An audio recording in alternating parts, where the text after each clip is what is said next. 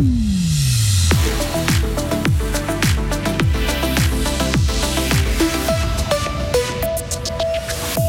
À la une aujourd'hui, nos loyers qui pourraient bientôt grimper. Pour la première fois en 15 ans, le taux hypothécaire de référence augmente en Suisse. Après des mois de débats intenses, le Parlement a trouvé un consensus sur la définition du viol. Et puis, vous l'avez constaté, les bottes de foin se multiplient actuellement dans les champs. La saison est lancée avec, vous l'entendrez, un foin en quantité et de qualité cette année. Et un temps ensoleillé avec température de 25 à 27 degrés pour la météo. Voici le journal de Mehdi Piquant. Bonsoir Mehdi. Bonsoir à toutes et à tous. C'est une mauvaise nouvelle pour les locataires. Le taux hypothécaire de référence qui sert à fixer les prix augmente. L'Office fédéral du logement l'a annoncé aujourd'hui. Il passe de 1,25 à 1,5% Les propriétaires auraient donc le droit de relever les loyers de 3% Mais cette augmentation n'est pas automatique et ne s'applique que dans des cas bien précis. Cette hausse du taux hypothécaire ne devrait donc pas conduire à une hausse généralisée des loyers. Le Vaudois Olivier Feller est le secrétaire général de la Fédération romande immobilière. Je pense que l'inflation risque à terme d'avoir plus d'impact sur les loyers que la petite hausse du taux hypothécaire de référence qui vient d'être annoncée, parce que l'inflation peut être répercutée à hauteur de 40% sur les loyers, et ça, ça peut concerner l'ensemble des contrats de bail. Ça, ça peut avoir un certain impact à moyen terme. Cela étant, même dans ce cas-là, les locataires ont le droit de contester la hausse de loyer, euh, par exemple en invoquant un rendement abusif.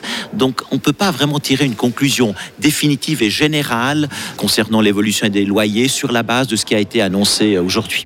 Et le Parti socialiste considère que les locataires ne sont pas suffisamment protégés. Il demande aujourd'hui un moratoire sur les loyers avec un meilleur système de contrôle. La Suisse dispose d'une nouvelle définition du viol. Le Parlement a définitivement bouclé aujourd'hui la révision du droit pénal en matière sexuelle après des mois de débats.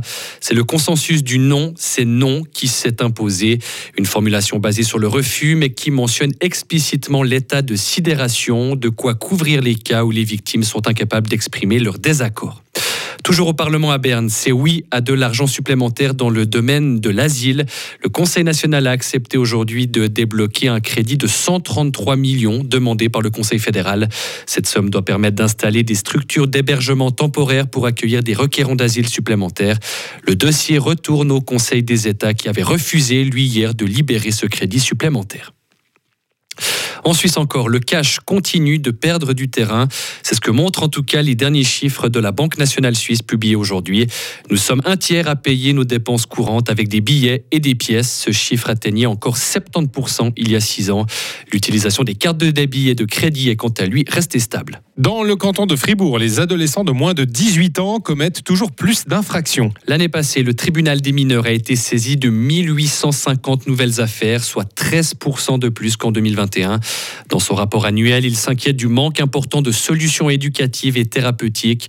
Les infractions les plus nombreuses en 2022 ont concerné la loi sur les stupéfiants avec plus de 400 affaires. Les affaires de pornographie sont aussi en forte augmentation. C'est une alternative au passeport vacances qui n'aura pas lieu cet été à Fribourg. Uber Audria proposera une série d'activités gratuites chaque jour durant le mois de juillet et jusqu'à début août. Objectif soutenir les parents qui travaillent durant cette période. Une trentaine d'enfants pourraient être accueillis au Grabensaal dès la fin de la matinée. L'après-midi, des activités sportives seront organisées. L'inscription est obligatoire, comme le précise aujourd'hui un communiqué de Fribourg Tourisme. La saison des foins est lancée dans notre canton. Et oui, grâce à une météo clémente avec 4-5 jours de beau d'affilée, les agriculteurs ont enfin pu faucher. C'est pour ça qu'en ce moment, on voit beaucoup de balles rondes dans les champs, des balles fabriquées grâce à des botteleuses, ces machines qui font des bottes de foin rondes ou carrées. C'est la spécialité de l'entreprise à Rouillé à Romont qui a déjà bottelé chez 20 clients cette année. Le jeune employé Loïc Rouillé décrit le foin cette année. On peut dire quand même qu'on a la qualité et la quantité. On a les deux choses. Euh, même qu'on a eu un printemps un peu pourri. Mais c'est vrai que les parcelles qui étaient un peu plus poussées, le foin commençait à venir un peu moins bon. Avec la pluie, les valeurs diminuent un petit peu. Mais en général, on peut pas trop se plaindre. Il est pas mal. Au niveau protéines, énergie, euh, il c'est encore du bon foin. En tout cas, celui qu'on là maintenant. Et par exemple, avec une botte de foin, on peut nourrir environ 13 vaches si celles-ci mangent seulement ce fourrage.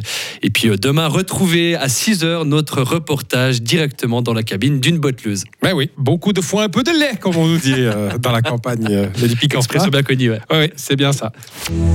Retrouvez toute l'info sur frappe et frappe.ch.